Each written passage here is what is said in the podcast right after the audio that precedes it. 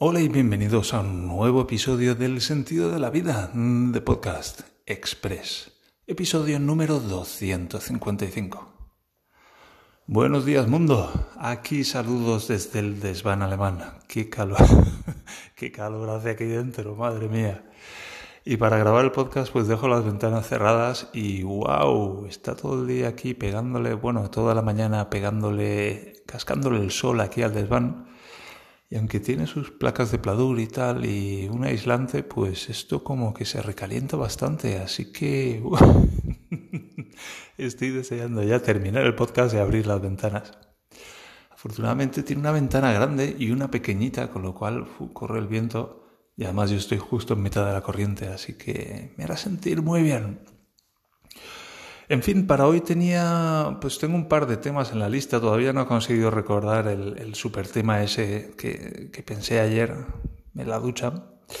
Ah, necesito, necesito un rotulador en la ducha o algo así. Y tengo dos temas. Uno es...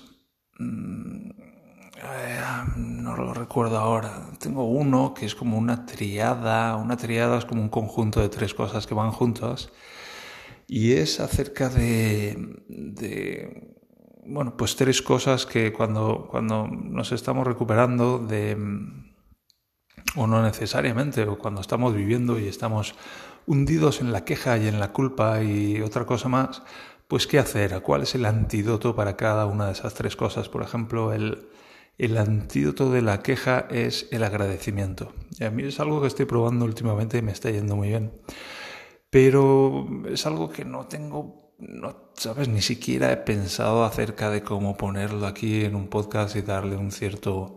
Y tampoco es algo que tendría que detenerme porque, bueno, pues esto es algo bastante improvisado que hago, pero no me apetece entrar en eso hoy, el día de hoy. Y el otro tema ahora, así, ah, era las Oculus Quest 2, a informarme acerca de las gafas. He visto que Facebook va a sacar cuatro nuevos modelos de gafas, pero van a ser, van a tener un precio más alto. Y no he informado acerca de las Oculus Quest 2. tampoco tengo tanto interés ahora mismo. Entonces, si no tengo interés, pues para qué voy a para qué para qué voy a hablar de eso si no tengo si no me he informado, entonces no sé qué decir. Así que lo voy a dejar estar. Era uno de los temas que tenía previstos, pero bueno, pues últimamente las circunstancias y yo estamos yendo por otro sitio, así que lo voy a dejar estar. ¿Y qué me queda? Pues me queda nada aproximadamente.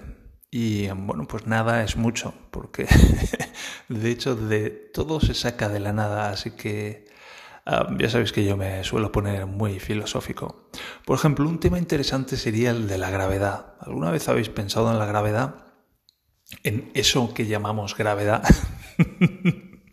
Es que me encanta porque es como, ¿sabes? Cuando pienso en el concepto, sí, la gravedad, pues la gravedad, ya sabes, la gravedad, eso, la gravedad, eso, la gravedad, eso que está ahí, y, bueno, pues lo normal, la gravedad. Pero en el momento que dejas atrás el concepto con algunas preguntas del tipo, pero sí, la gravedad, pero ¿qué es la gravedad? ¿Qué es específicamente la gravedad? Y es como, hmm, una fuerza. Ya, pero ¿qué es una fuerza? Pues... Y en algún momento llegamos a ese... Al, fenómeno en sí, ¿sabes? Cuando dejamos atrás, vamos más allá de los conceptos mentales y nos metemos en la experiencia. ¡Wow! La experiencia de la gravedad mola mucho. ¿Sabes? Eso de que todo va hacia abajo, todo va hacia el suelo, todo va hacia eso que llamamos suelo, todo va en esa dirección que llamamos abajo. Y está por todas partes. Y, a veces yo me he preguntado si existe Dios o si no existe. Y bueno, pues es más o menos una decisión personal. Pero si yo fuera Dios, si yo fuera Dios estaría, sería la gravedad. ¿Sabes? Porque Dios está en todo y en todos y en todas partes y influye sobre todo, pues, la gravedad, ¿no? la gravedad. Y es un tema que encuentro muy interesante, es fascinante. Claro, es difícil estar maravillándose con la gravedad y hacer otras cosas, pero tomarse un momento para maravillarse con la gravedad, pues ah, es algo que podemos hacer de vez en cuando.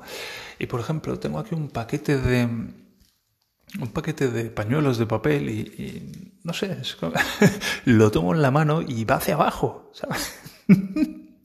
es impresionante. Y así, ya, es que tiene peso, ya, pero ¿qué es el peso? ¿Qué es el peso? Pues que las cosas pesan ya, pero eso ¿cómo es? ¿Cómo, cómo se siente eso? ¿Cómo se experimenta eso? Y, ¿sabes? Coger algo y sentir que eso va hacia abajo, eso quiere ir hacia, hacia el suelo. Y de hecho, si lo suelto, se, sale disparado y se pega al suelo, como si estuviera imantado al suelo. ¿Sabes? Pues si el, si el suelo fuera el techo, entonces sería la experiencia de ¡fum! Eso sale disparado y va. Está imantado. Es como que el planeta es un imán enorme y las cosas están imantadas todas hacia, hacia el planeta. Me encanta este tipo de, pensamientos. Y bueno, pues ah, lo de la gravedad es interesante, el espacio y el tiempo, esas cosas también me encantan. Eso de que pues el espacio y el tiempo pues están interrelacionados entre sí, pero ¿cómo se come eso? Es que es una pasada. Y si sí, eso fue ya con Einstein un cambio de paradigma y pues todavía lo estamos asimilando, sinceramente.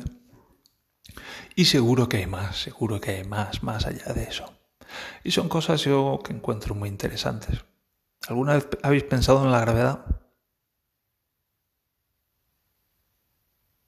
Sí, no.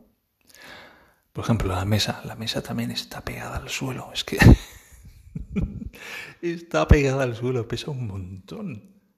Y es eso, es eso, eso que llamamos la fuerza de la gravedad que lo empuja hacia abajo lo empuja hacia abajo o tira de ello hacia abajo, depende de cómo lo queramos considerar, hay tantas posibilidades. Y es fascinante, es realmente fascinante. Y mm, creo que lo voy a dejar aquí. Yo voy a siete minutos. El otro día estuve hablando de Fórmula 1 y ayer en el canal de Telegram hablando con Wolf, pues me, Ah, me dijo que le gustaban mucho los capítulos esos de los episodios en los que hago un recorrido del circuito.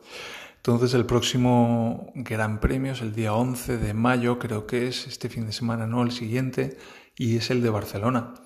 Así que, bueno, pues a medida que se vaya aproximando el fin de semana, en algún momento pues haré un episodio dedicado al, recorrido del circuito de, Cataluña que bueno, tengo experiencias... Es un circuito que me gusta porque tiene algunas características que me gustan mucho, como las subidas y bajadas y curvas así muy, muy memorables.